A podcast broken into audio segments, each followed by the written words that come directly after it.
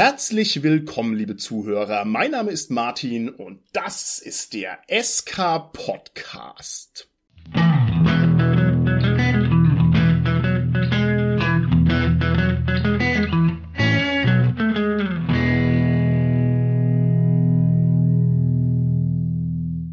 Die heutige Folge ist eine etwas ungewöhnliche Folge und zwar deshalb, weil, wie viele treue Hörerinnen und Hörer des SK Podcasts wissen, bin ich ganz persönlich ein sehr religiöser Typ. Und ich habe mir gedacht, nach fast 200 Folgen kann ich mir das auch einfach mal rausnehmen, dass wir hier heute vielleicht mal so ein kleines Seminar machen, wo ich euch mal ein bisschen was erzähle von meinem Gott, ja. Es handelt sich dabei um eine Gottheit, die aus dem Nahen Osten kommt, die vor vielen Hunderten von Jahren sich der Menschheit offenbart hat, oft missverstanden war, ja, aber viele Dinge angeschoben hat, viele große Sachen bewirkt hat und insgesamt auch einfach ein ganz, ganz cooler Typ war, wie ich finde. Und ich dachte, ich kann euch da heute ein bisschen was davon erzählen. Und ich meine, ist ja klar, worauf das rausläuft. Ich meine natürlich den großen Gott Mammon. Ja, mir stehen heute zur Seite zwei Experten in diesem Bereich.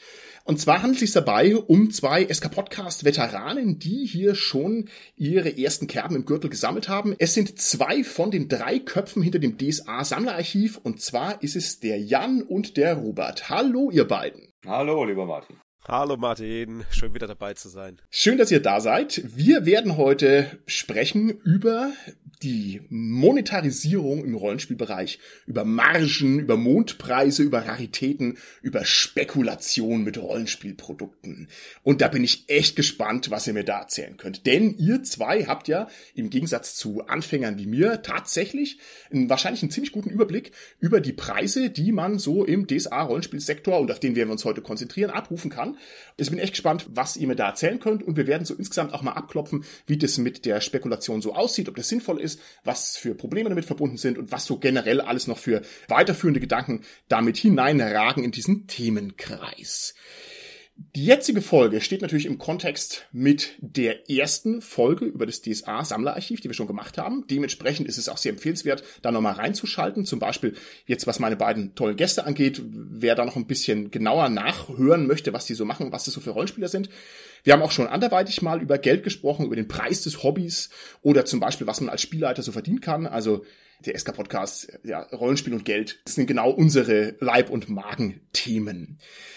Ich würde sagen, wir fangen mal ganz brutal an. Ich werde euch jetzt mal ein paar begehrte Produkte nennen aus dem Rollenspiel DSA Kosmos und ihr gebt mir mal eine Schätzung ab, was die Sachen denn wert sind oder was man auf den Tisch legen müsste, wenn man die erwerben würde. Und den Anfang macht natürlich ein Desiderat, ein Artefakt der allerersten Kajüte, und zwar die legendäre Maske des Meisters. Lieber Robert, ich will die erwerben. Wie viel Geld muss ich denn dafür auf den Tisch legen? Zusammen mit der Box 15 bis 20 Euro. Was? Nein. 15 bis 20 Euro, nicht irgendwie 200 Euro oder so. Nein. Jan, stimmst du dem zu? Würdest du mir auch so eine Maske verkaufen für 20 Euro? Ja, da stimme ich dem Robert absolut zu. Und es liegt vor allen Dingen auch daran, dass die Maske alleine ja dann nicht den Wert hat. Ne? Es geht dann immer um die ganze Box, um eine komplette Sache. Und das ist das, was den Markt dann auch ausmacht. Ne? Der Zustand und ja, dass das Produkt dann komplett ist. Ne? Zum Beispiel auch nicht beschriftet oder irgendwie sowas. okay. Lieber Jan, wie viele makellose Masken des Meisters besitzt du denn? Die ja mittlerweile auch schon, weiß nicht, 30 Jahre alt sein müssten, oder? Also die Maskenanzahl, das ist eine spannende Frage, weil sie auch wieder mehrmals aufgelegt wurde in der Form. Und äh, wir haben da auch schon einen Post drüber gemacht, über die verschiedenen Masken. Und ich selber habe tatsächlich von der Originalmaske von 84 nur eine. Okay. Aber wir haben das schon mal recherchiert, weil die hat auch unterschiedliche Ausmaße an den Rändern und so weiter. Und da sind wir ja genau am Kern unseres Archivs. ne? Das interessiert uns ja gerade. Was gibt es für verschiedene ja, Auflagen, ja. Maße und so weiter. Okay, vielleicht muss man denjenigen, die kein DSA spielen, das gerade noch erklären. Also die Maske des Meisters war ein Marketing-Gimmick, der der ersten Box beilag, wenn ich das jetzt nicht verwechsle. Und die Werbeabteilung von war es damals Fanpro, hat sich also überlegt, dass man beim Rollenspiel eine Maske tragen muss, damit man mysteriöser wirkt. Und aus dem Grund, ich meine, ihr könnt es jetzt leider nicht sehen, liebe Zuhörerinnen und Zuhörer, draußen an den Empfangsgeräten tragen wir drei auch gerade diese Maske des Meisters und sind aus diesem Grund auch sehr viel mysteriöser. Lieber Robert, ich gehe eins weiter. Du erinnerst dich vielleicht an die Güldenland-Box, an die alte. Die zeichnet sich aus, einmal dadurch, dass das ein großartiges Projekt war, also ganz toll zum Schmückern und zum Lesen. Und zum anderen auch, dass da irgendwie ein illustrativer Fehler unterlaufen ist. Die Archetypen, die waren nicht so ganz auf der Höhe. Die haben also ein bisschen so gewirkt, als hätte jemand mal eben schnell gezeichnet. Da gab es also einen Shingwa, ein Echsenwesen, der hat ein bisschen ausgesehen wie so ein, ja, unglücklicher Frosch. Was müsste ich denn auf den Tisch legen, wenn ich so eine originale, möglichst makellose Güldenland-Box in meine Hände bekommen möchte? Circa 30 Euro. Das ist der Preis, den man es ist ja immer die Sache, also ich nenne immer Preise, wenn man ein bisschen Geduld hat. Ja, also wenn man einen Monat Zeit okay. hat, wenn ich sie jetzt direkt kaufen will, muss ich vielleicht mehr bezahlen, aber mit ein bisschen Geduld. 30 Euro, wer mehr zahlt, ist selber schuld. Okay, alles klar. Lieber Jan, es ist vor einiger Zeit mal eine Ausgabe der Historia Aventurica in einem Müllcontainer verklappt worden, und zwar vor laufender Kamera. Also, was es ziemlich einzigartig ist, wahrscheinlich nicht nur in der Rollenspielszene, sondern insgesamt auf dem ganzen Büchermarkt, dass also quasi bewiesenermaßen Rollenspielbücher oder Bücher überhaupt äh, zerstört werden. Das ist doch bestimmt ein tolles Sammlerobjekt. Also wer sowas hat, der hat doch was Wertvolles, weil das sind ja, äh, keine Ahnung, 2000 Stück weggeschmissen worden. Wie würdest du das denn bepreisen? Ja, ich gehe gerade noch ein bisschen schwanger eben mit der Maske. Ne? Du hattest gesagt von Fanpo, ich muss dich als Lehrer natürlich sofort verbessern. Es war Schmidt-Spiele, selbstverständlich damals. Oh, oh Schmidt-Spiele, okay, Drümmer, ja. Knauer. Aber dann zu deiner Frage zurück. Ja, da kommen wir jetzt auch wieder zu einem spannenden Ding.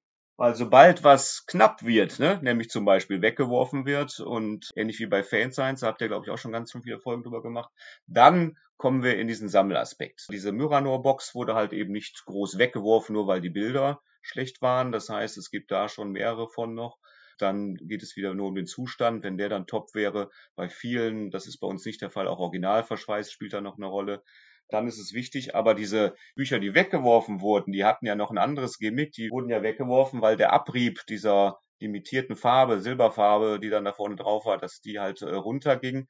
Dadurch wurden sie ja zurückgenommen und dann äh, leider entsorgt. Die führen dazu, dass diese Erstauflage dann halt selten ist. Und dann wird sie für bestimmte Leute, wo wir nachher bestimmt auch noch drauf zu sprechen kommen, auf einen gewissen Sammlerkreis, da wird sie dann wertvoller. Weil irgendwann hat man dann doch den Drang, das dann komplett zu haben. Und da ist auch zum Beispiel dieser Buchrücken ist dann anders bedruckt. Ne? Also das Historia mm, mm. steht dann andersrum. Und da sind dann viele Aspekte, die zusammenkommen können, die dann so ein Buch etwas teurer machen dann im Einkauf später. Okay, okay. Jetzt musst du mir den Preis noch nennen. Also diese Rarität, die im Müllcontainer verklappte Historia Aventurica. Was muss ich bezahlen, wenn ich diese Ausgabe mein eigen nennen will? Boah, ja, da scheiden sich die Geister. Ne? Also ich habe bis jetzt für kein Produkt in meiner Sammlung mehr als 300 Euro ausgegeben, sage ich mal. Aber es gibt bestimmt Menschen, die das tun würden für so ein Buch, was sie dann nicht okay. mehr kennen. Für die blaue Ausgabe zahlt man letztendlich ungefähr den Originalpreis, 50 Euro. Für die schwarzen limitierten originalen Bände natürlich mehr, aber die blaue kriegt man noch für die 50 Euro, die da da waren damals. Ja. Die wurde nämlich auch äh, teilweise, es wurde nämlich längst nicht alles in den Müllcontainer geworfen. Ich erinnere mich an eine Feencon oder so, wo irgendein Händler war und der hat davon einfach 200 Stück verkauft da für 20 Euro oder was. Oh. Oder nicht 200, aber einfach wirklich okay, Genüge, okay. sagen wir mal so, ja. Also der Müllcontainer war da auch dann Werbeeffekt vielleicht zum Teil ein bisschen. Okay, okay. Also bei mir hat es eingeschlagen, mich hat es tief beeindruckt. Ja, ich wache manchmal nachts schweißgebadet auf und schreie, weil mich das so beeindruckt hat.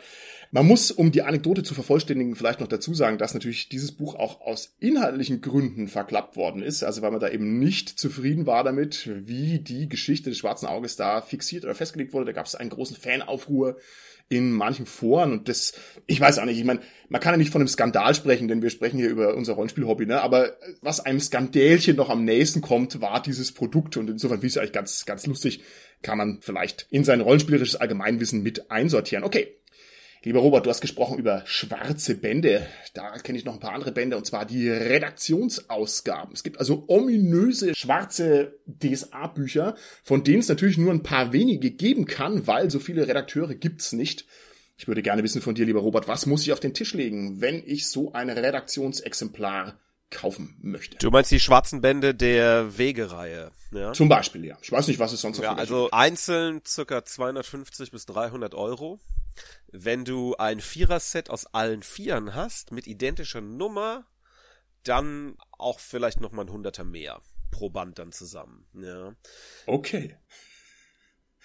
Gut, ist es das wert, lieber Jan? Ist es das wert, 350 Euro für so ein Ding zu bezahlen? Oder würdest du sagen, naja, ist ja letztlich eigentlich auch nur ein Buch. Steht genau das gleiche drin wie in der normalen Ausgabe. Ja, wir verlassen dann da wahrscheinlich die Spielebene, ne? weil das schwarze Buch brauche ich ja nicht zum Spielen, da kann ich auch die normale Ausgabe nehmen, sie kann zerfleddert sein. Von daher ist der Wert dann immer für denjenigen, der halt wahrscheinlich in der Sammlerszene zu finden ist, dann da. Ne? Weil wer kommt schon an ein Buch, Vielleicht kann ich mir im Hinterkopf auch die Fantasie ausmalen, Mensch, das hat der Redakteur XY in den Händen gehabt und dem wurde es verliehen und dann fühle ich mich vielleicht selber gut, wenn ich dann auch so ein Buch gefunden habe. Das weiß ich nicht. Ich kann nur sagen, und der Robert weiß es, mir fehlte lange, lange Zeit der vierte Band dieser vier schwarzen Bände und da habe ich dann schon lange gesucht und als ich ihn dann hatte, ging es mir dann doch schon viel besser. Also mir wäre es das wert gewesen. Aber wie gesagt, man muss sich Limits setzen, sonst wird es schwierig. Okay, okay, sehr gut. Jetzt sind es natürlich alles nur dilettantische Tastereien, mit denen ich jetzt versuche, irgendwelche hohen Preise da rauszukitzeln. Und jetzt bin ich eigentlich erstaunt, dass es doch günstiger ist, als ich das erwartet hätte. Jetzt drehen wir den Spieß mal um. Vielleicht könnt ihr mir mal ein, zwei, drei schöne Objekte nennen, die ein besonders schönes Preisschild dran haben, wo ihr sagt, okay, das ist aber echt teuer, da kommt man nicht ran, da wird sehr viel Geld dafür bezahlt. Was gibt's denn da? Also, ich mache das immer gern an den Standardprodukten fest. Ne? Diese limitierten Sachen sind da immer schwierig, aber wenn wir jetzt mal die Standardprodukte nennen von DSA, dann sind die beiden teuersten ohne Zweifel das Abenteuer Namenlose Nacht ja, in der DSA 4 Variante. Das allerteuerste ist Altes Blut das ist dieses Promo-Abenteuer, was auch nicht regulär verkauft wurde. In geringer Stückzahl gäbe es das nur. Das dürfte das definitiv teuerste sein. Und die letzten drei Bände der Splitterdämmerung von dem Zyklus. All diese Produkte bewegen sich so zwischen 100 und 150, 180 Euro. Von den Standardprodukten sind das definitiv die teuersten. Und Borberat-Kampagne sehe ich auch noch gerade bei mir in einem Video zum Beispiel. Ja, es gibt dann schon noch mehr. Also es gibt aber nicht unendlich viele, aber das wären so die teuersten. Mhm. Manche Bände der Borberat-Kampagne und äh, die gerade genannten von mir, das sind von den Standardprodukten die teuersten. Bei den limitierten Sammelbänden oder so da gibt's dann auch noch mal ein paar Sachen, aber das sind die Normalprodukte, die da den höchsten Wert haben. Das überrascht die Leute immer, dass es dann genau die sind. Aber das hat auch immer konkrete Gründe. Ne? Okay, okay, sehr schön. Ja, ich würde gerne noch einhaken. Das passt ja so schön, ne? Schwarze Auge, Dark Eye, Dark Net, da kommen wir dann dazu. Also da muss man ja gucken, das, was der Robert sagt, ist ja mit eBay dann zum Beispiel solche Preise. Und wo der, ich sag mal, normale Sammler dann halt sucht, um dann Produkte zu kriegen. Dann sind es die Preise, die der Robert gerade genannt hat. Wenn man dann etwas tiefer gräbt und wir sind ja schon bei anderen Kanälen dann auch noch unterwegs, dann als wirkliche, ich sag mal, extrem Sammler und Archivare und dann diese seltenen Bücher sucht, wie du das von dir eben genannte DSA 5 Grundregelwerk für Autoren und so weiter, das taucht mittlerweile ja gar nicht mehr in den großen Handelskanälen dann auf. Mm. Ne? Und da gibt's ja noch andere außer dieser Bucht in der Form. Da sind dann die, da muss man wirklich dann, deshalb kam ich eben zu Darknet, zu Preisen gucken, wo dann wirklich, da trifft man auf Gestalten, die es dir fast schenken wollten, weil sie halt meinen, oh, da ist es in guten Händen. Aber es gibt auch Gestalten, die dir sagen, ja, dann kannst du mal einen Kleinwagen für bezahlen und so weiter. Ne? Und das ist wirklich dann eine Suche und da muss man oftmals in sich gehen. Und ich habe durch meine beiden Jungs hier gelernt, auch den Drang, das unbedingt haben zu wollen, dann zu unterdrücken, weil im Hintergrund dann noch zwei kleine Kinder sind und eine Frau und die dann sagen würden, sag mal, ist der jetzt völlig wahnsinnig, äh, wir packen die Koffer und gehen. Ne? Also das ist schon, äh, da gibt es schon wirklich zwei Seiten des Marktes und der Medaille. Ja, aber ich muss ganz ehrlich sagen, also wenn du von deiner Familie verlassen wirst, weil du zu intensiv das schwarze Auge betreibst, ich finde, das hat auch eine gewisse Coolness. Ja, also ich würde das respektieren können. Also wägt es bitte ab. Ja, das hat alles zwei Seiten. Martin, wir tun vieles, um in deine Folgen zu kommen. Nicht alles. okay, okay. Ich denke, eine wichtige Frage, die wir auch noch so ein bisschen grundierend vorschalten müssen, ist die Frage nach der Marktgröße und zwar vor allem nach der Anzahl der Akteure auf diesem Spielfeld. Und das ist jetzt was, das könnt wahrscheinlich ihr beiden mir beantworten. Ich kann da nur im Nebel stochern. Ich würde gerne von euch wissen, wie viele Rollenspieler gibt's denn, die für ihr Hobby ernsthaft Geld ausgeben? Weil das eine ganz große, mysteriöse Frage ist, ne, die gar nicht so einfach zu tackeln ist, aber vielleicht habt ihr da eine gute Idee. Und jetzt ist es natürlich so ein Kontinuum. Ne? Es gibt diejenigen, ich habe da einen Bekannten, der hat bei mir irgendwie zehn Jahre in der Runde gespielt und hatte nicht mal einen W20. Der war begeisterter Rollenspieler, hatte nicht mal einen eigenen W20 gehabt, hat zehn Jahre Rollenspiel gespielt. Das wäre quasi das eine Extrem des Spektrums und das andere Extrem des Spektrums, das seid wahrscheinlich ihr, ja, die also richtig im großen Maßstab die Sachen sammeln. Und die Frage ist natürlich, wo auf diesem Spektrum schlägt man jetzt hier die Kerbe ein? Ab wann ist man ein ernsthafter Rollenspieler? Deswegen mache ich jetzt mal eine behelfsmäßige Definition, die könnt ihr gerne kritisieren. Ich sage mal, jemand, der einen Rollenspielschrank besitzt, also ein Regal, in dem sich substanziell viele Rollenspielprodukte befinden, den nehme ich jetzt mal als ernsthaften Rollenspieler. Wie viel gibt's denn in Deutschland, die sowas machen? Was schätzt ihr denn, lieber Robert? Was meinst du? Es gibt natürlich da immer auch so Zahlen, die kolportiert werden von auch den Leuten in den Verlagen und ähnliches. Meine persönliche Schätzung ist, also wenn du jetzt sagst, Leute, die ein Rollenspielregal haben. Mhm. Und wir lassen mal offen, wie groß es mal offen, wie groß es ist. Ja? Dann würde ich das im niedrigen fünfstelligen Bereich ansetzen. 20, 30.000 vielleicht. Oh. Okay. Also ich glaube nicht, dass es viel mehr ist. Es gibt mehr Rollenspieler. Mhm. Die haben auch mal zwei, drei Bücher zu Hause. Aber Leute, die dann schon das Regal haben, hm.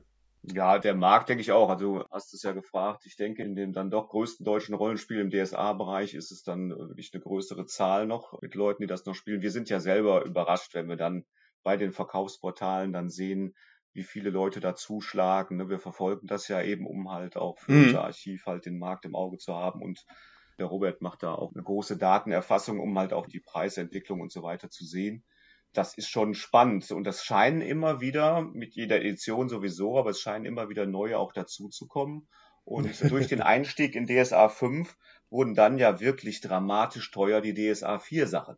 Und das mhm. scheint jetzt wieder so, wenn dann der Markt mit DSA 4, wenn dann aus diesen Leuten, die das dann kaufen, entstehen ja neue, ich sag mal, größere Sammler und die haben dann mhm. irgendwann die DSA 4 Sachen zusammen und denken sich dann vielleicht, ach ja, vielleicht ist ja auch DSA 3 ganz cool. Und dann merkt man, ist auch da auf einmal wieder ein Markt. Ne? Und äh, das führt ja sogar dazu, dass Ulysses jetzt diese ganzen DSA 1 Sachen wieder unter dem Retro, Kaiser Retro Label nochmal neu wieder auflegt. Also scheint es einen Markt zu geben, sonst wird das ja nicht passieren. Ja, okay, sehr interessant. Also du sagst mir, dass hier der Fokus sich so ein bisschen weiterentwickelt. Okay, also wenn ich jetzt hier die Hand auf die Goldschnitt-Borberat-Ausgabe legen müsste und müsste quasi mich festlegen und schwören oder geloben oder wie auch immer, wie viel Rollenspielregal es in Deutschland gibt. Ich würde sagen, es ist mehr. Also ich würde sagen, es ist über 25.000. Aber ich weiß es natürlich auch nicht, es ist nur geraten, aber ich bin echt erstaunt mittlerweile, wer alles Pen und Paper zockt man trifft immer auf Leute, also ständig, ne? Also ich würde sagen, die Zahl ist höher, aber das ist sehr spannend. Vielleicht mag uns ja auch irgendein Zuhörer oder eine Zuhörerin was in die Kommentare schreiben. Vielleicht hat da jemand ganz andere Ideen. Also das würde ich auch unterstützen. Also man kann da nur spekulieren. Ja. Und ich glaube, dass sich gerade da in den letzten Jahren da auch viel getan hat. Also ich glaube, vor fünf Jahren ja. ließ sich das noch viel klarer festsetzen, die hm. Zahl. Jetzt ist es viel schwieriger geworden, glaube ich. Ja. Und wie gesagt, also für mich wäre jetzt diese Einschränkung dann halt das dicke Rollenspielregal, weil ich weiß, mhm. bei mir in der DSA-Runde von den fünf Leuten haben eben nur zwei ein Regal. So ne? Daher würde ich das so substituieren. Okay, sehr interessant. Es gibt eine ökonomische Theorie, die besagt, dass wir im Prinzip in einer Asset Economy leben. Also dass Objekte mehr oder weniger notwendigerweise an Wert gewinnen. Und wenn ich mir jetzt hier eine Hilfsbrücke erlauben darf, die mag auch ganz angemessen sein, aber trotz allem, ihr wisst, wie sich die Haus- und Wohnungspreise und so weiter entwickeln. Das ist ja im Prinzip, da gibt's ja nur eine Richtung, es geht nach oben. Ne? Das Zeug wird also immer mehr wert. Und man kann das in meinen Augen auf ganz viele Bereiche im Leben übertragen. Dinge, die man sammelt, Dinge, die knapp sind. Also eigentlich man muss nur irgendwas kaufen, man muss die Sache lange genug halten und die Chance, dass es mehr wert wird, ist eigentlich hoch, also wenn man sich nicht ganz doof anstellt. Ich würde gerne von euch wissen, meint ihr, das trifft im Rollenspielbereich ebenfalls zu? Also wenn ich jetzt rausgehe und kaufe mir ein DSA-Abenteuer, keine Ahnung, was gerade auf dem Markt da ist, und leg da, was auch immer das kostet, 25 Euro auf den Tisch und legt es in meinen Schrank rein, kann ich eurer Meinung nach davon ausgehen, dass dieses Abenteuer in 10, meinetwegen 15, meinetwegen 20 Jahren einen Wertzuwachs hingelegt hat, der irgendwie noch überhalb der Inflation steht. Also das heißt einen richtigen, echten Wertzuwachs. Wie seht ihr das? Ich glaube, dass das in einem kurzen Zeitrahmen richtig ist, dass es einen Wertzuwachs gibt. Ob das aber so bleibt, wenn man es längerfristig sieht, ist die Frage. Ich bin familiär bedingt vorbelastet, was das Sammeln angeht. Ja, also mein Vater hat seine Sammelleidenschaft zum Beruf gemacht und daher bin ich von Kindesbeinen damit aufgewachsen, wie Menschen sammeln und dann das auch als Händler dann betreiben und ähnliches. Und von daher kann ich da sagen, weil ich da auch Einblicke in andere Szenen habe, Viele Dinge werden wertvoller, aber es gibt eben auch manche Bereiche, die sind vollkommen entwertet. Ne? Ich meine, Briefmarken ist das populärste Beispiel. Ja? Gemälde vielfach, Möbel, was weiß ich nicht was. Alle diese Dinge, Teppiche, ja. Ich meine, Teppiche sind wertlos und früher wurde dafür eingebrochen, ja. Und daher muss man das immer auf das Gut genau begrenzen. Momentan würde ich sagen, dass das bei Rollenspielprodukten stimmt, aber wahrscheinlich eher auf eine Frist von fünf Jahre gerechnet bei DSA, ja. Sobald ein okay. DSA-Produkt ausverkauft ist, steigt es im Wert. Okay. Aktuell, aber auch nicht alle. Hm, DSA 5, schwierig. Ja, aber ja, in der Tendenz schon. Die Hardcover-Bände mhm. bei DSA 5 kann man sehr schön sehen. Die sind ja begrenzt von vornherein. Sobald die ausverkauft sind, gehen da bei eBay die Preise durch die Decke. Mhm. Sehe ich ganz genauso. Wenn man mir vor was haben wir denn jetzt mittlerweile fünf, sechs Jahre DSA 5, wenn man mir davor gesagt hätte, dass die DSA 4 Bände mal alle so teuer werden, dann hätte ich gesagt, nee, ist ja Quatsch. Ne? Also ich habe dann wirklich bis jetzt, und das kann ich schwören, immer nur gesammelt, weil es mein Hobby ist in der Form. Ne? Weil wir das archivieren, weil es uns interessiert, weil uns Auflagen interessieren und die Geschichte des Spiels, weil wir sehr lange dabei sind in der Form. Aber als Wertanlage finde ich das schon sehr grenzwertig. Auf der anderen Seite muss man sich natürlich schon für die Nachwelt festhalten, was ist jetzt mit der Boberat-Kampagne, ne? wie viel ist die wert, damit auch meine Kinder dann später mal wissen, falls ich nicht mehr da sind, also dass sie es nicht verschenken oder gar ins Altpapier geben, sondern dass man da vielleicht doch noch die eine oder andere Euro-Mark mitmachen kann, so nach dem Motto. Ne? Ja, genau. Nuyen ist es dann, ja? Ja, oder so. Ich stelle auch die Behauptung auf, DSA 4 Bände werden immer im Preis steigen. DSA 5 Bände sind und bleiben wertlos im Wesentlichen, genauso wie DSA 1 bis 3. Okay. Die alten Sachen gibt es so oft, die Leute glauben, das alte Zeug ist das wertvollste und ich schlage immer die Hände vor dem Kopf zusammen vor Fassungslosigkeit. Die Leute sagen, das ist doch alt, ist doch bestimmt was wert. Nein, ich sage es einmal, das alte Zeug ist wertlos. Okay. Also nicht wertlos, das ist falsch, aber es hat keine Wertsteigerung. Okay. Ja. DSA ist wertlos, Robert vom DSA Sammlerarchiv ja. im SK Podcast. Okay, tschüss, danke, Zahlen bitte. Gut, also jetzt bist du hier schon gebrandmarkt und zitiert, das kannst du ja auch nicht mehr raus. Nee, aber es ist ja super interessant. Also du sagst, es gibt ja unterschiedliche Bereiche, wenn man sich das anguckt, die unterschiedliche Wertentwicklungen haben. Finde ich sehr spannend. Vielleicht gehen wir noch mal ein bisschen so diesen Katastrophenfall gedanklich an. Also was für Sachen können denn passieren, dass eine DSA-Sammlung im Prinzip ihren Wert von heute auf morgen verliert? Denn das gibt's ja. Also du hast mir gesagt, Briefmarken sind nichts mehr wert. Ich hätte da als erste Idee immer diese Telefonkarten. Kennt ihr die ja, noch klar. aus dieser crazy Zeit? Wo es noch öffentliche Telefone gab, aber man durfte irgendwie keine Münzen mehr reinschmeißen und da hat man die auch gesammelt und so, so totaler Quatsch. Ich habe damals als Jugendlicher gedacht, okay, wow, das ist eine Wertanlage, das wird mal was wert, ne? Wenn dann Bart Simpson drauf war, war natürlich auch Quatsch. Und wenn wir uns jetzt nochmal die Rollenspielwelt angucken, also was kann denn passieren? Haltet ihr das für realistisch, dass eine neue Rollenspielversion eine alte Rollenspielversion vollkommen obsolet macht? Und zwar so obsolet, dass die danach auf dem Markt nichts mehr wert ist. Also keine Ahnung, DSA 8 macht DSA 6 und 5 und 4 dann so platt, dass man die Bücher wegwerfen kann. Kann sowas passieren, Jan? Was meinst du? Ja, das könnte ich mir vorstellen. Ich denke, es hängt dann immer von der Auflagenzahl an. Wenn man jetzt mal die äh, ersten DSA 5 Abenteuer sieht, sind die ja schon in einer mittlerweile sechsten, siebten, achten Auflage und dadurch wächst die mhm. Masse ja dann auch wieder. Ne? Das ist alles nicht zwingend bei den DSA 4 Abenteuern so gewesen. Da kam dann immer wieder was Neues, ein neues Buch, um Geld zu verdienen, aber nicht jedes Abenteuer erfuhr dann halt eine gleich große dritte, vierte, fünfte Auflage. Und das macht ja die Dinger mhm. jetzt so selten. Und wenn ich Komplettist bin, suche ich mir die dann und bin dann bei einigen Charakteren bereit, halt auch egal welchen Preis den dann zu zahlen, wenn ich überhaupt das Angebot sehe. Mhm. Und wenn ich jetzt aber sehe, dass der Robert hat es ja voll auf den Punkt gebracht,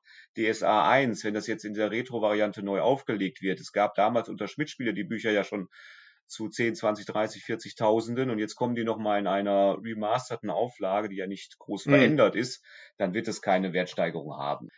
Ich wage aber nicht zu sagen, dass immer wieder die neue Edition dann die alten obsolet macht, weil wir sehen es ja mit DSA 4, es ist ja nicht so. Mhm. Und äh, deshalb ist es schwierig, wie sich das Spiel entwickelt. Und ich denke, DSA 5 hat sich zu den anderen DSA-Varianten ja schon durch die Kleinschrittigkeit nochmal verändert, weil es wenn wir dann irgendwann mal fertig wären mit DSA 5, wenn das mit dem Tempo weitergeht, ist das in 20 Jahren, dann haben wir ja nicht mehr ein Bücherregal, dann haben wir ein DSA-Bücherzimmer nur für DSA 5. Und deshalb möchte ich den Robert da nochmal mit seinem DSA ist wertlos da. Also es kann durchaus sein, weil es einfach dann zu viel Material ist. Und so eine Sammlung dann aufzufrischen, wenn er mit DSA 6 anfängt, dann nochmal DSA 5 sich dazu zu holen, das ist ja so viel Material dann, dass er sich vielleicht denkt dann, nee, ich bleib dann bei DSA 6 allgemein. Ne? Und dann steigert der Wert sicher nicht von DSA 5.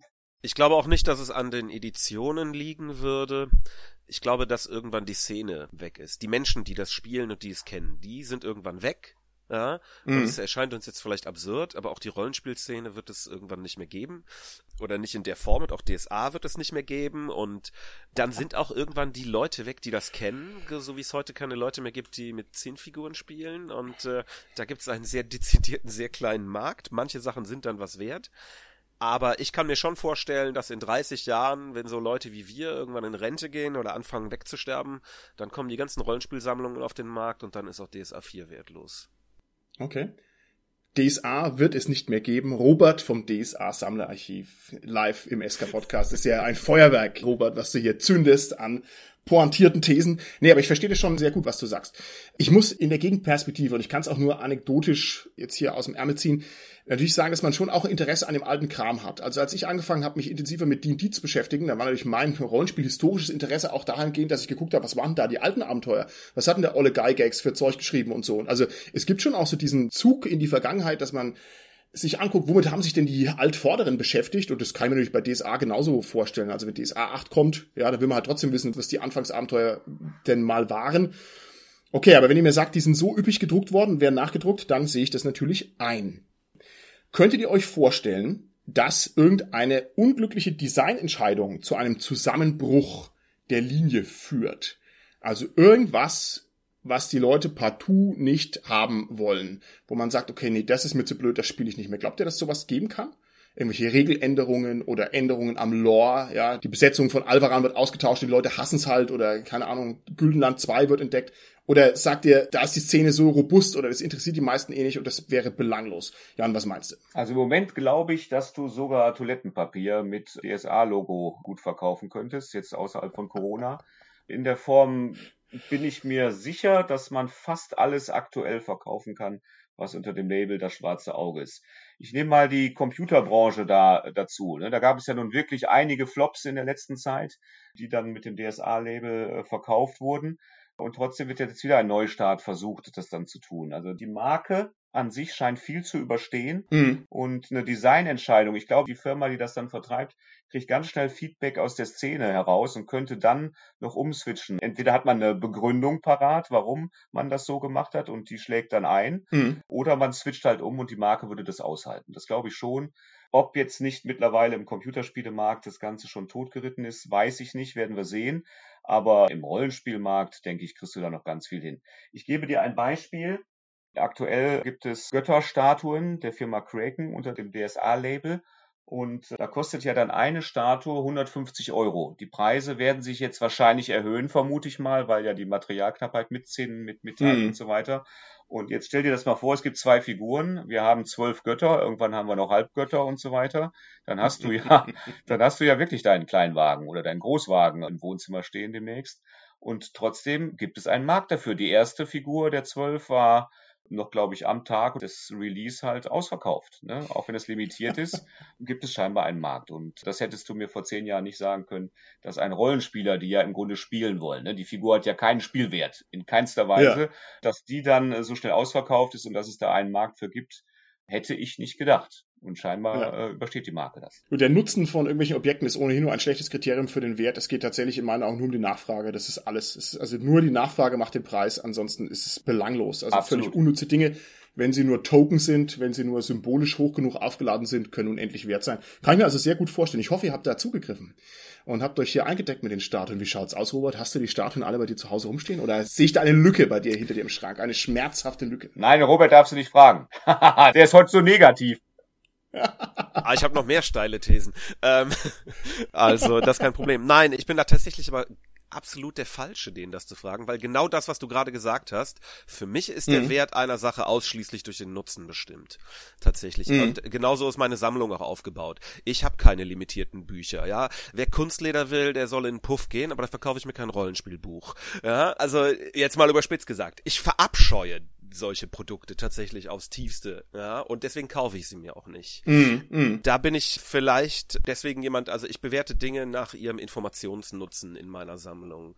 Den definiere ich natürlich selber, aber ein Handtuch von DSA werde ich mir nicht ins Regal stellen. Schön, dass du das ansprichst. Das werde ich gleich mal aufgreifen. Und zwar mit einem lieben Gruß an den Hotzenplotz, der im Tarnelorn den wunderschönen Thread über die irren Preise auf Ebay hegt und pflegt und da mal tolle Sachen einstellt. Den werde ich auch verlinken dann entsprechend bei uns in den Show Notes. Der hat mich darauf hingewiesen, dass tatsächlich wohl mal ein Raya-Badetuch hergestellt wurde. Und dieses Raya-Badetuch, also ich muss sagen, ich würde es kaufen. Ich würde es kaufen. Jan, hast du noch ein zweites, ja, damit meine DSA-Badetuchsammlung endlich mal starten kann? Ist es was wert? Ja, was würdest du denn dafür bezahlen? Und zum Zweiten hat er auch mal gefunden ein T-Shirt von einem Alvaran Jahr. Und zwar war das insofern was Besonderes, weil dieses T-Shirt war äh, nicht gewaschen. Es war also noch voller Alvaran Jahrs Schweiß von einer Convention. Es handelt sich dabei also um so eine Art Spieler der Gilde vom Schwarzen Auge, eine offizielle auch noch. Was sagt ihr denn zu solchen Sammlerobjekten? Ist das was wert? Ist das nichts wert? Was zahlen die Leute dafür, lieber Jan? Ja, also das Raya-Handtuch, das war ja im Rahmen des Wege der Vereinigung Crowdfunding. Das ist, ich habe kein zweites, muss ich dich leider enttäuschen. Aber das ist eine Sache, ähm, ich muss da den Robert wieder reingrätschen. Das ist ja das Schöne bei uns im Sammlerarchiv. Wir sind drei völlig unterschiedliche Gestalten. Ganz kurz noch zu der Statuette. Ich finde die optisch halt sehr schön, sehr ansprechend, toll gemacht, hm. handwerklich auch. Von daher finde ich das toll. Innerlich, mein innerer Zwang als Familienvater dreht sich bei dem Preis dann um, aber ich kann verstehen, warum es so teuer ist.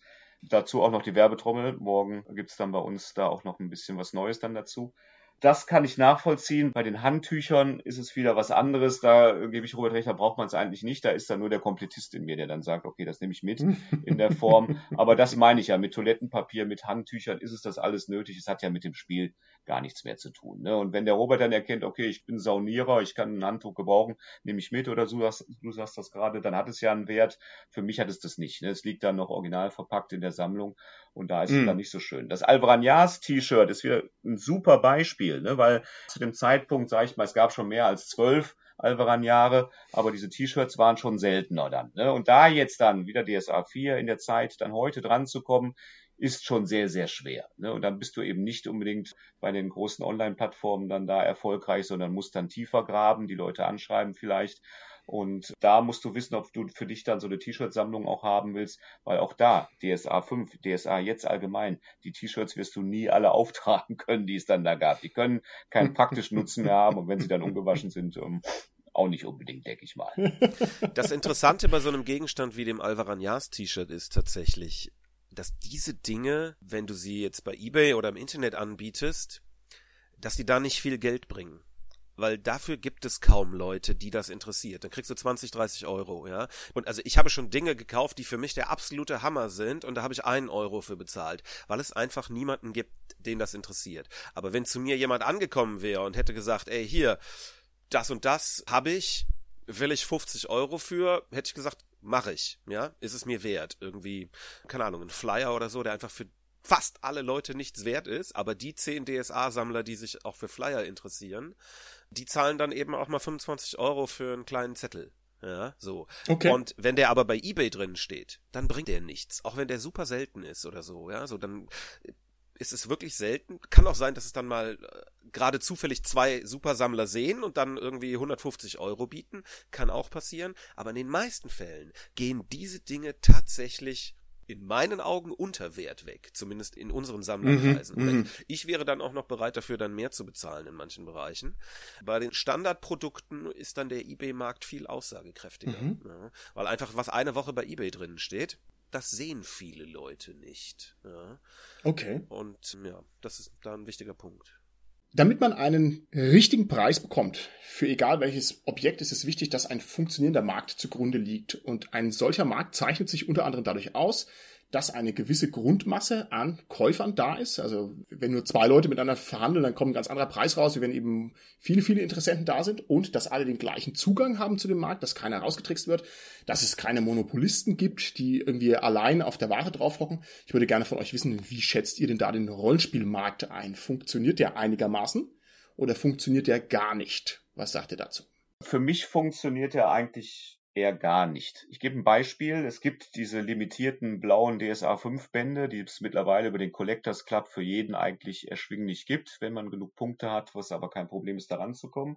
Vor einiger Zeit gab es die aber nur auf speziellen Cons. Und die waren dann über Deutschland verteilt und man musste da hinfahren, man musste würfeln. Und nur wenn äh, Fex einem Hold war, konnte man sich so ein Sammelobjekt dann halt käuflich erwerben. Und die Idee, die dahinter stand, fand ich eigentlich total nett, denn es sollte ja ein Sammlerobjekt halt sein und es geht an die Sammler. Aber da wurde sehr schnell ein Markt dann raus, dass Leute gewürfelt haben, die mitzunehmen, um sich dann dieses Con-Wochenende, die Anfahrt, das Spielen, den Burger und so weiter zu mm, finanzieren. Mm, mm. Und da eskalierte das Ganze so ein bisschen. Und das zieht sich jetzt auf die großen Plattformen weiter, dass viele Leute mittlerweile Konvolute aufkaufen und dann zum vier, fünf, Robert wird mich verbessern, sechsfachen Preis einstellen und dann liegen sie da in den Angeboten mhm. rum. Und das ist eben das, was mich dazu bringt, dass der Markt nicht funktioniert. Und äh, wir sind da ganz anders. Wir bekommen Dinge immer noch. Und wir bekommen auch manchmal Dinge, nehmen die auch an, geben die dann weiter. Aber unser Freundeskreis, extrem Sammlerkreis, ist dann oftmals mit den Dingen schon bedient. Und das, was Robert sagte, so ein Flyer, den ich teilweise wirklich, Martin, zehn Jahre gesucht habe. Jetzt habe ich ihn ein zweites Mal bekommen. Dann tausche ich ihn vielleicht aus, weil er in einem besseren Zustand ja. ist. Aber den zweiten würde ich gerne weitergeben. Und nein, ich möchte möchte dafür keine Boberat-Kampagne kaufen und die dann nochmal wieder teurer fahren. Also dass es immer weitergeht. Ich würde ihn weitergeben in der Hoffnung, dass irgendeiner auch mal kommt und sagt, Jan, ich habe hier noch ein zweites Ding. Das ist eigentlich unsere Philosophie. Und das, muss ich sagen, funktioniert immer weniger. Und deshalb finde mm. ich, hm. funktioniert dieser Markt nicht. Okay, gut. Ja, ich würde auch sagen, oder auch wieder unterscheiden, jetzt hier zwischen dem Hardcore-Sammelmarkt mit Flyern, Badetüchern, Kondomen, was nicht alles gibt, und auch nochmal da den normalen Markt und auch der normale Markt, der ja im Wesentlichen im Internet stattfindet. Da gibt es einige Akteure, die machen den letztendlich kaputt, dadurch, dass sie auch gewerbsmäßig, was ja legitim ist, die Sachen aufkaufen, eine radikale künstliche Verknappung dadurch erzeugen mhm. und dann die Leute quasi gezwungen sind, die hohen Preise zu bezahlen und die dann auch teilweise zahlen. Ja, ich mhm. mache dann immer beiden Seiten den Vorwurf. Und also das wird schon teilweise systematisch betrieben von manchen Leuten. Und ähm, mhm. als Sammler ist man immer auch ein bisschen am Maggeln. Ja, man kriegt Dinge, man verkauft sie ein bisschen weiter weil man was doppelt hat oder weil man irgendwie drei Abenteuer kauft und dann den Zustand austauscht. Äh, das ist, glaube ich, immer so der Hauptgrund, warum dann alte Sachen wieder abgegeben werden, weil man feststellt, okay, mein Buch ist kaputt.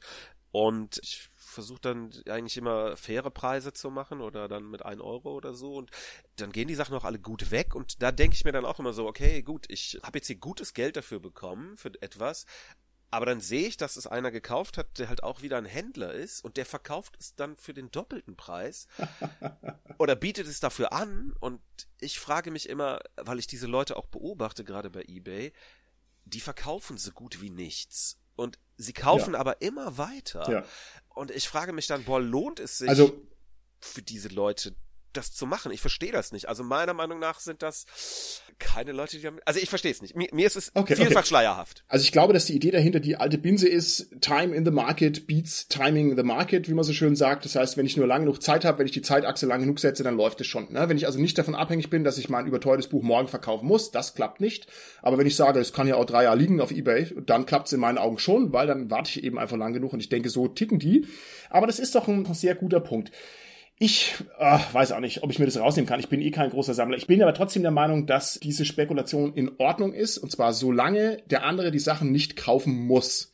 Ja, also wenn du sagst, du bietest jetzt hier irgendein Abenteuer an für 500 Euro und das ist für mich viel zu teuer, weil es eben das nicht wert ist, für, nach meinen Augen, dann ist das in Ordnung. Dann kommen wir halt nicht zusammen, solange ich nicht gezwungen bin, es zu kaufen. Solange du da keine lebensnotwendigen Sachen hast, dann, ja, weiß ich nicht ist es halt, wie es ist, ja. Das ist halt deine Entscheidung und meine Entscheidung finden wir uns halt nicht, dann passt es auch, ne? Aber ich finde, wir können in die Richtung mal noch ein bisschen weiter denken. Und ich möchte es mal gerne folgendermaßen aufziehen. Seid ihr der Meinung, dass ein Rollenspiel-Fan, sagen wir mal klassischer DSA-Fan, ein Recht darauf hat, dass er seine Sammlung vervollständigen kann? Ja? Ist es das Recht eines Fans oder eher nicht? Wie schätzt ihr das ein? Jan, was meinst du?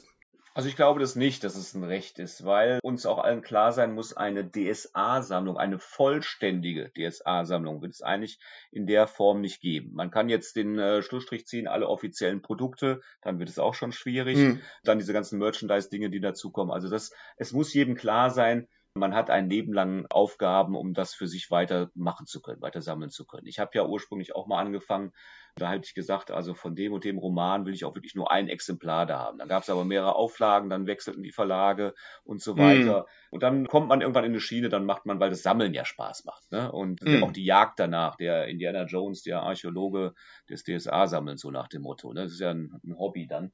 Und das macht ja den Spaß. Man kann auch längst, glaube ich, in einer Lebensperiode nicht mehr alles spielen, von eins bis fünf, würde ich mal sagen. Und äh, dementsprechend ist es dann schwierig. Also ich glaube, dass es da Spaß machen muss und das ist das Entscheidende. Okay, gut. Seid ihr der Meinung, ein Verlag darf bestimmte Produkte zurückhalten oder er darf den Verkauf konditionieren? Also, Robert, was meinst du denn? Ist es in Ordnung, wenn ein Verlag sagt, okay, ich verkaufe dieses Produkt, aber nur in Kiel an der Nordseeküste und Leute wie ich, die aus Süddeutschland kommen, sind dann in den Hintern gezwickt, weil sie da einfach nicht hinkommen. Ist es in Ordnung oder ist es nicht in Ordnung? Grundsätzlich kann man das natürlich machen. Ja, wie gesagt, die beliebte künstliche Verknappung, Fear of Losing Out oder wie auch immer das heißt, FOMO, Missing Out, ne, FOMO oder so, ist eine beliebte, sehr gut funktionierende Verkaufsstrategie. Ja, kein Händler legt zehnmal eine Packung Kaugummi auf den Tisch, wenn er zehn Stück hat, er legt zwei drauf, damit die Leute sie kaufen. Das ist einfach so, ja. Das ist auch grundsätzlich okay ich habe da immer noch die Perspektive, auch wenn ich selber Sachen abgebe, dass ich glaube, dass es für die Szene schädlich ist, wenn die Leute frustriert sind, weil sie das nicht kaufen können, wenn sie was kaufen. Mhm. Die Szene ist klein und wir haben mit DSA 5 äh, eine Spaltung der DSA-Spielerschaft gesehen. Ja, die existiert definitiv, auch wenn die geringer wird. Und ich glaube, alle diese Dinge sind schädlich. Und genauso ist es schädlich, wenn mhm. die Leute alte Sachen kaufen wollen und das nicht funktioniert oder grundsätzlich Produkte kaufen wollen und es nicht funktioniert. Jetzt haben wir heutzutage den Vorteil der Digitalität. Jeder, der den Inhalt haben will, kann ihn bekommen. Das ist schon ganz gut. Von daher ist das da okay. Aber ich glaube, dass es grundsätzlich auch, das wäre auch mein Vorwurf an Leute, die die Sachen überteuert anbieten, ja, die liegen dann einfach ungenutzt rum. Ja. Mm, und mm. das ist schade. Ich meine, der Großteil der Rollenspielprodukte steht wahrscheinlich sowieso ungenutzt im Regal. Wieder eine steile These, ja. Aber dann stehen sie wenigstens bei den Leuten und die erfreuen sich daran. Ja, ich erfreue mich auch an einem Buch, was ich noch nicht gelesen habe. Mm. Aber ja, also ich glaube, dass die Verlage sich dadurch durchaus, also das ist schädlich für die Szene. Mhm. Und das finde ich nicht gut daran. Okay. Lieber Jan, bist du der Meinung, es ist in Ordnung, wenn es geheime Sonderausgaben gibt? Also wenn der Verlag sagt, okay, ich drucke jetzt hier ein Abenteuer und das Abenteuer ist nur für meine Verlagsmitarbeiter, damit die sich freuen und auf ein Betriebsfest, ja, wenn Weihnachtsfest ist, dann kriegen die das und es ist ein Zuckerchen und so. Es ist ein offizielles DSA-Produkt, aber es hat eben nur jeder in-house bekommen und sonst keiner. Ist sowas in Ordnung oder ist sowas ein Affront gegenüber Komplettisten und Sammlern wie zum Beispiel dir, weil du dann theoretisch niemals rankommst? Nee, also ein Affront ist es nicht. Das meine ich auch eben mit, als du das gefragt hast. Darf der Verlag das? Also du, grundsätzlich dürfen die das alles.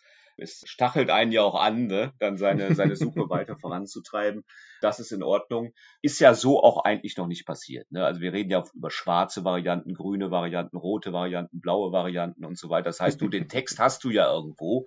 Aber mhm. wir haben ja Gott sei Dank nun mittlerweile durch die vielen Jahre auch ganz gute Kontakte in viele Kanäle und dann kann man vielleicht irgendwo da dran kommen. Es wird in dem Moment für mich halt äh, nicht in Ordnung, wenn die Dinger dann wirklich zu Gewinn bringt, ist ja untertrieben, zu Wahnsinnspreisen dann verkauft werden. Ne? Und mm. dass dann wirklich man das Gefühl bekommt, ja, da kann ich nicht mehr mitspielen, weil ich einfach nicht mehr vierstellig, fünfstellig zahlen will für ein Produkt halt in der Form.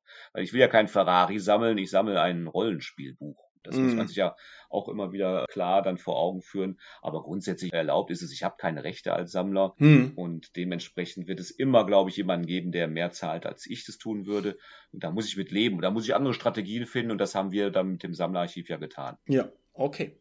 Würdet ihr sagen, dass es verwerflich ist, mit Rollenspielprodukten zu spekulieren? Das heißt, das Ganze richtig aggressiv auf Gewinn hin zu bürsten. Ist es verwerflich oder ist es eine Tätigkeit wie jede andere? Also letztlich spekuliert mein Bäcker auch mit Brötchen, halt nur irgendwie ein bisschen anders. Aber es ist ja irgendwie das Gleiche oder, oder ist es vielleicht doch was anderes? Robert, was meinst du, wenn ich jetzt hier sage, ha, aber ich habe eben noch diese Sonderausgabe und die halte ich zurück und ich setze sie für einen Riesenpreis rein. Kann man das machen oder ist es irgendwie zu kritisieren? Nein, kritisieren würde ich das nicht. Abgesehen, wie gesagt, von der von mir vorhin schon erwähnten Schädlichkeit irgendwie für die Szene, die ich da teilweise sehe. Ich glaube, es ist nicht besonders klug, das zu tun, weil mm. ich glaube, man kann immer eine bessere Marge erzielen als mit irgendwie so einem Rollenspielprodukt. Also auf fünf Jahre, wie gesagt, mag das funktionieren. Manche Sachen sind auch wirklich teuer und dann geht da was.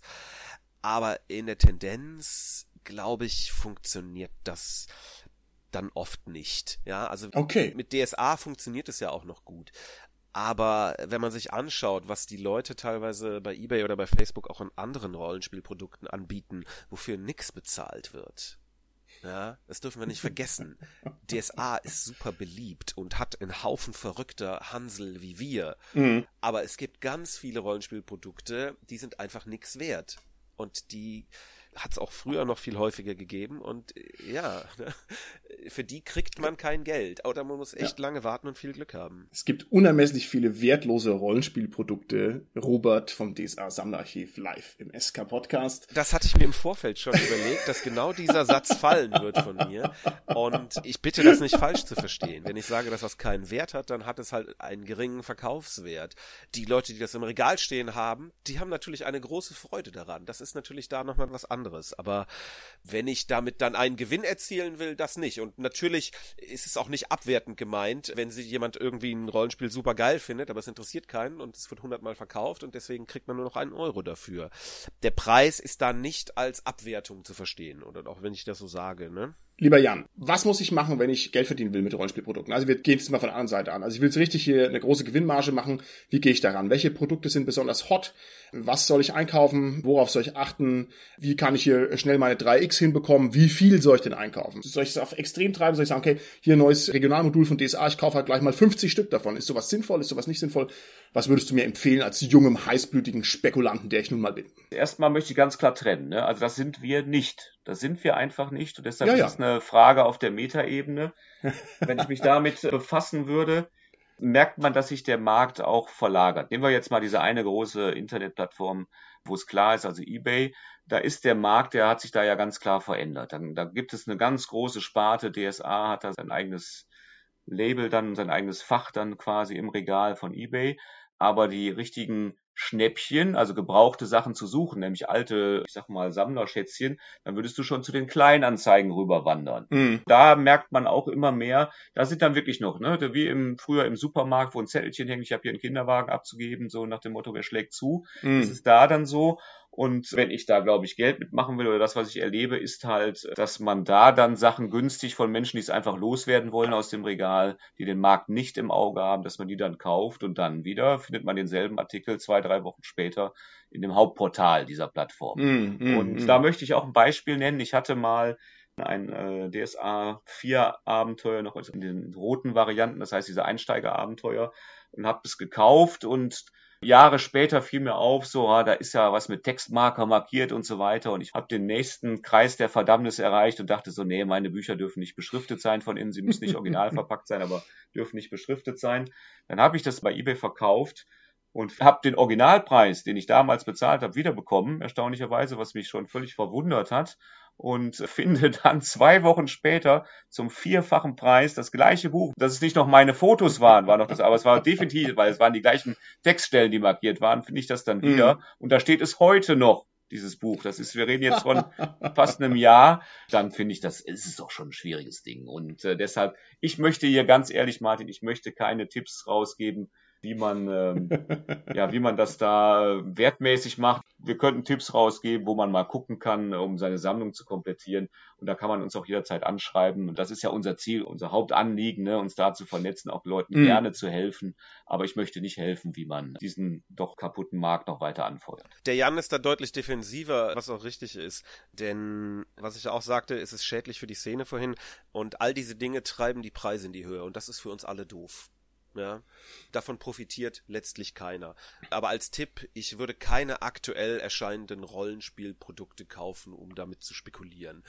Das erscheint mir finanziell nicht klug, sag ich mal so. Ja? Gut, okay, sehr interessant. Aber das ist doch mal eine Aussage, die hat einen Gehalt. Das finde ich sehr interessant. Ich würde gerne von euch wissen, wie seriös ist denn der Rollenspiel-Sekundärmarkt? Also das ist jetzt eine ganz banale Frage eigentlich, aber mich interessiert es trotzdem, wie oft kriegt man denn halt ein falsches Produkt zugeschickt oder wie oft kriegt man ein Produkt zugeschickt, das halt auf der Rückseite dann doch Kratzer drauf hat, auf der fotografierten Vorderseite aber nicht. Ich persönlich komme bei diesen ganzen eBay-Geschichten immer total glücklich durch. Also ich bin da noch nie abgezogen worden. Aber wie ist es denn bei den Rollenspielleuten? Wird da viel gemauschelt oder eher nicht? Ich denke schon, dass man äh, aufpassen muss. Ne? Also wir sind ja dann auch in dem Sektor dann unterwegs, wo wir natürlich nachfragen. Und das passiert uns auch, dass uns potenzielle Käufer auch anfragen, immer in welchem Zustand, äh, wo wurde das Ding gelagert und so weiter. Allein diese Sätze bekommt man schon öfter jetzt mal zu hören. Ne? Also dass da eben mhm. kein Rauch dran ist und so weiter, Rauchgeruch, Kellergeruch und Markierungen. Also da muss man aufpassen. Ne? Die Zustandsbeschreibungen sind nicht immer das, was sie versprechen. Bewusst abgezockt, mit Sicherheit auch ein, zwei Mal mir passiert. Aber wenn man da aufpasst, ist die Szene eigentlich nicht so. Also es ist eine nette, angenehme mhm. Sache.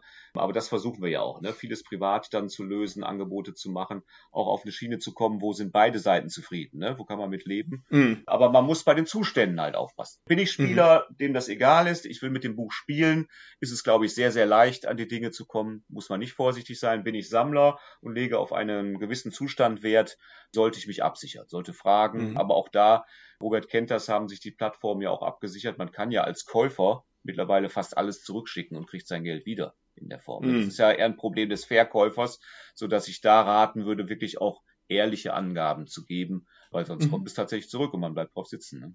Okay. Lieber Robert, wie stark wird denn der Markt überwacht?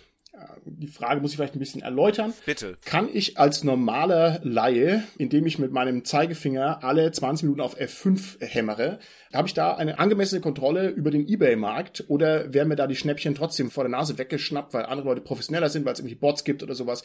Also wie muss man sich das vorstellen? Ist es noch wilder Westen oder ist es schon echt eine teite Angelegenheit? Es ist gerade in den letzten zwei, drei Jahren schon schwierig geworden. Sachen, die günstig sind, die stehen bei eBay dann eine Viertelstunde, eine halbe Stunde drin. Okay, okay. Bei eBay Kleinanzeigen kann man ja immer sehen, wie viele Leute eine Anzeige aufgegeben haben und da dort noch tendenziell mehr Schnäppchen angeboten werden oder günstigere Sachen, was heißt Schnäppchen? Zu fairen Preisen, will ich das mal sagen, ja, zu fairen Preisen. Wenn da was zu einem angemessenen Preis angeboten wird, nach drei Minuten sind da 50 Leute auf der Seite gewesen und man schreibt die Leute dann an und die sagen, sorry, ich habe einen Tag gebraucht, um allen zu antworten. Mhm. Ja, also das ist schon krass. Da ist offensichtlich ein hoher Bedarf. Da sind die professionellen Wiederverkäufer offensichtlich sehr aktiv, habe ich auch das Gefühl teilweise. Mhm. Wenn man aber selber ich sag mal so, mir entgehen wenige Auktionen bei eBay, ja, was da passiert, aber schon immer wieder auch, ja. Also ich habe das schon gut im Blick, was da passiert. Aber nun ist es auch so, wir haben ja jetzt so genug, für mich geht's ja nicht mehr um Abenteuer, aber ich registriere da schon den Großteil der Dinge, mm. die da passieren, würde ich sagen. Okay, alles klar. Lieber Jan, wie oft hat man denn so einen Glückstreffer, dass man sagt, uh, eBay Kleinanzeigen, da hat jemand eine DSA-Sammlung eingestellt, aber er hat es halt DAS genannt, das heißt, das finden die ganzen Suchmaschinen alle nicht mehr und es ist so ein schönes Konvolut und da blitzt mich doch schon hier diese Goldschnitt-Borbrat-Ausgabe an, die so unten im Haufen drin liegt und die arme Oma, die überhaupt nicht weiß, was sie da gerade verkauft, ne, irgendwas. Also gibt's sowas? Überhaupt noch, dass man sagt, okay, wow, das ist ja richtig hot und keiner außer mir hat's gesehen? Oder gibt's sowas eigentlich gar nicht mehr? Ist es was für Schatzjäger, das Spekulieren mit den Rollenspielprodukten? Also bei uns ist die Schatzjagd ja etwas anders und zwar nach Dingen, die wir oftmals nicht kennen, dass es sie gab in der Form. Ne? Dann sind wir mhm. dann schon in den Frühzeiten von DSA. Und da wir ja jede Woche ein Produkt oder einen Post setzen, ist es für uns immer wieder erstaunlich, wie schnell sich doch dann wieder neue Türen öffnen. Ne? Wenn man denkt so, hm. Mensch, haben wir überhaupt noch irgendwas Interessantes für die Leute da draußen, was wir jetzt präsentieren können, weil wir natürlich auch einen Anspruch haben, dass viele Dinge, die wir zeigen, entweder so bekannt sind von früher, hm. dass die Leute sagen, oh ja, das kenne ich auch noch, oder sogar sagen, oh, das habe ich ja noch nie gesehen. Und wir schlittern dann immer auf unseren Adventskalender hin, wo du dann ja 24 Tage hintereinander sowas raushaust. Hm. Und Robert sagt dann auch so, oh Mann, jetzt haben wir doch bald gar nichts mehr. Und das ganze Jahr zeigt dann wieder, es kommt immer wieder was Neues rein. Und das ist aber halt eben nicht mehr, wie du sagst, dass sich jemand vertippt bei eBay und so weiter und das dann falsch reingibt, sondern es sind andere Kanäle. Ne? Und man muss dann schon offensiver rangehen und mal die Fühler ausstrecken, wen kann man denn nochmal fragen, wo kommt was rein und manchmal taucht was auf, was wir gar nicht kannten und das sind dann so Highlights. Ne? Und wir weiten das ja aus mhm. durch Auflagen. Ne? Wir entdecken dann auf einmal, da ist auf einmal unter dem Logo auf Box XY keine Produktnummer drunter. Ist ja für andere ist das ja völlig uninteressant. Ne? Und wenn wir dann da eine Box mit der Nummer und ohne Nummer haben, die dann nochmal ohne Nummer für den anderen von uns suchen, dann ist das nicht das große Geld, was wir in die Hand nehmen müssen. Mhm. Und mhm. ich möchte da wirklich nochmal klarstellen, wir sind halt, also mir begegnet tatsächlich keine Goldschnitt-Boberat-Kampagne für 50 Euro, die ich für 1000 verkaufen würde, weil ich da nicht nachsuche. Ne, ich habe mit meiner täglichen Routine, wo ich gucke, habe ich genug zu tun und dann nehmen wir anderen nichts weg in der Form. Das muss man ganz klar sagen. Okay, alles klar. Lieber Robert, ich beobachte unter anderem den Magic-Kartenmarkt und muss dazu sagen, dass ich überhaupt kein Magic spiele, irgendwie so hier fünf Decks rumliegen habe, aber nicht ernsthaft. Und ich bin absolut begeistert, wie die Amis da mit einer Aktionärsmentalität rangehen, wie die den Markt analysieren, was die da für krasse, komplizierte Verkaufscharts machen und sowas. Also das ist ein richtiger funktionierender Markt und da gibt es so richtig kursorische Erkenntnisse, dass man sagt, wenn ein neues Set rauskommt, dann ist es erst zu teuer, dann kaufen es alle, dann haben es alle und haben es gespielt, dann wird es super billig und stürzt quasi ab und danach geht es langsam wieder hoch und so. Und wenn man also diese großen Kurven im Blick hat, dann ist es also auch spekulativ sehr interessant, weil man eben sagen kann, okay, bloß nicht sofort kaufen, erst mal zwei Monate warten. Ich würde gerne von dir wissen, lieber Robert, ist bei den deutschen Rollenspielprodukten Ähnliches im Gange? Also könntest du mir da kursorische Geheimnisse verraten? Könntest du mir zum Beispiel sagen, zwei Tage nach dem Kaiser-Raul-Konvent sind die dort neu verkauften Produkte viel zu teuer auf Ebay, aber man sollte lieber ein Vierteljahr warten, dann wird's besser. Also gibt's sowas oder gibt's es bei uns gar nicht? Das gibt's absolut vor allem bei den DSA 5 limitierten Bänden, von denen der Jan ja vorhin sprach, die dann mhm. eine Zeit lang da also wirklich nur auf diesen Veranstaltungen zu haben waren, die wurden dann, also während die Veranstaltung noch lief, schon bei eBay verkauft, ja, wurden die schon angeboten. Da gibt's auch so ein paar Spezies, die das gerne gemacht haben, die dann auch mit entsprechenden Artikeln im aventurischen Boten auf die Schippe genommen worden sind und die dann natürlich da auch den Verlagen bekannt sind und ähnliches. Wer sich da ein bisschen auskennt, der kriegt das alles mit. Und ja, diese ganzen limitierten Sachen, auch die Crowdfundings, ist es immer so, dass dann direkt nach dem Ausliefern eines Crowdfundings werden dann da Produkte, die es dann sonst irgendwie nicht mehr gibt, direkt angeboten zu super hohen Preisen. Und dann gibt's aber auch immer direkt gleichzeitig ganz viele Leute, die dann die Sachen anbieten, weil sie das Crowdfunding scheiße finden, ja. Also wenn man in einem Crowdfunding nicht mitgemacht hat, ja, einfach auf den Tag warten, wo es ausgeliefert wird. Eine Woche später steht es zehnmal bei eBay drin oder fünfmal oder halt kommt einfach in dem Zeitraum, weil es Leute gibt, die sind davon enttäuscht und die verkaufen es einfach. Und die verkaufen es auch mm. zu einem fairen und angemessenen Preis. Und danach wird's dann immer teurer, das ist schon richtig. Aber Ulysses hat tatsächlich das auch so ein bisschen erkannt, das Problem. Und mittlerweile habe ich das Gefühl, dass es gar keine mehr so ultra exklusiven Produkte gibt. Man kriegt eigentlich irgendwie alles. Es wird dann alles noch auch im F-Shop angeboten und so. Und von mm. daher ist das da in der Hinsicht schon okay. Also diese Superspekulation hat sich da momentan irgendwie erledigt, habe ich das Gefühl. Ja, also. Okay. Ja, ist mein Eindruck. Okay, super. Dann weiß ich als junger, gieriger, bildhübscher Spekulant auch, wie ich einzusteigen habe und wie ich da den Rahmen abzuschöpfen habe. Hervorragend. Und das alles habe ich dem DSA-Sammlerarchiv zu verdanken, dass er richtig zugreifen kann. Genauso muss es sein. Toll, toll, toll, toll. So, ihr zwei, jetzt würde ich gerne von euch wissen. Ihr habt viel gehandelt, viel gedealt. Gibt's jetzt einfach noch irgendwelche erzählenswerten Anekdoten? Habt ihr irgendwas Besonderes erlebt? Hat euch jemand ein DSA-Abenteuer versprochen und euch ein lebendiges Schwein per Post zugeschickt? Irgendwas so auf diesem Kaliber? Falls ihr noch was auf der Brust habt, dann erzählt's jetzt frei heraus. Lieber Robert, du schaust mich an. Du möchtest mir was erzählen. Was gibt's? Also man hat natürlich immer einen Haufen irgendwie absurder Ereignisse, vor allem weil die Leute absurde Preisvorstellungen haben zum Teil. Aber manchmal passieren auch Dinge, da fragt man sich, ob die Leute nicht einfach den Verstand verloren haben. Ja? Bei eBay Kleinanzeigen hatte jemand angeboten, DSA 1 bis 4 Komplettsammlung abzugeben. 600 Euro. So. Und ich so, ja gut, das kann ja nicht stimmen. Ich habe den angeschrieben und so, ja, hier, stimmt das? Ja, ja, klar, ne, bla. Hatte auch ein Bild dazu, wo er halt dann so irgendwie so ein Konvolutbild hatte. Und ich so, ja, gut, aber also ich meine 600 Euro, ja, ist es richtig für alle Bücher? Ja, ja, auf jeden Fall, ne? Und ich sag so, ja, alles klar, ich wohne nicht so weit weg, ich kann nächste Woche vorbeikommen, die Sachen abholen. Und er so, ja, du bist ja witzig. Ich sag so, ja, wieso? Also, ich kann auch gucken, vielleicht sind auch Sachen, die mich interessieren oder irgendwie hin und her, bla bla bla. Also haben wir das so hin und her geschrieben und ich fand das irgendwie merkwürdig schon, wie der sich verhalten hat. Und irgendwie so äh, nach ein paar Stunden antwortete er dann, ja, also hätte es wohl ein Missverständnis gegeben. Es geht um digitale Sachen. Sehr schön. Und ich so, ey Junge, ey, dir ist schon klar, also erstens, du darfst gar keine digitalen Sachen verkaufen, ja, das ist einfach Raubkopien und dafür ist es doch ein Witz, weil was soll das denn, ja, so. Ja, nein, kann ja gar nicht sein. Ich sag so, hast du denn die Sachen auch alle als Bücher? Ich sag so, ja, auch so. Und ich so, würdest du die auch verkaufen? Er so, ja, ja, auch so. Und ich so, ja, was würdest du denn haben wollen? Und dann meint er so, ja, also das würde ja dann schon 100.000 Euro sein. Ne? Und DSA ist viel wert, aber 100.000 Euro ist auch eine komplette DSA-Sammlung nicht wert. Und ich meinte so, ja komm, da müssen wir nicht drüber unterhalten. Ist ja, ja, nein, also ich meine, schon ein Buch aus der Kaiser Retro Box würde ja 60 Euro kosten. Nur ein Heft daraus. Und ich sag so, du meinst die Box, die ich noch für 40 Euro beim Verlag neu kaufen kann? Ja. Und er so, ja, doch, die wäre so viel wert und wenn ich das alles besser wüsste, dann soll ich halt doch irgendwie in Gemüse Pfeffer wechseln. So. Und ich finde, es, es spiegelt ganz gut teilweise wirklich den preislichen Realitätsverlust von manchen Leuten wieder, ja.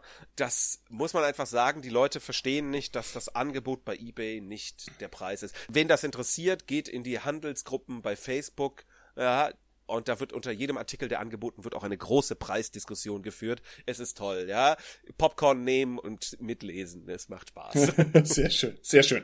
Prima. Das führt mich dann gleich zu meiner nächsten Frage, lieber Jan. Normalerweise, wenn ich auf Amazon ein dieses Abenteuer erwerben möchte, das es so nicht mehr gibt, dann steht immer da, gebraucht, guter Zustand, 150 Euro. Ja, das ist so der Klassiker. Und ich denke mir dann immer, wow, 150 Euro ist viel zu teuer. Oder vielleicht habe ich so ein Ding noch im Schrank und denke, wow, ich bin reich. Ne?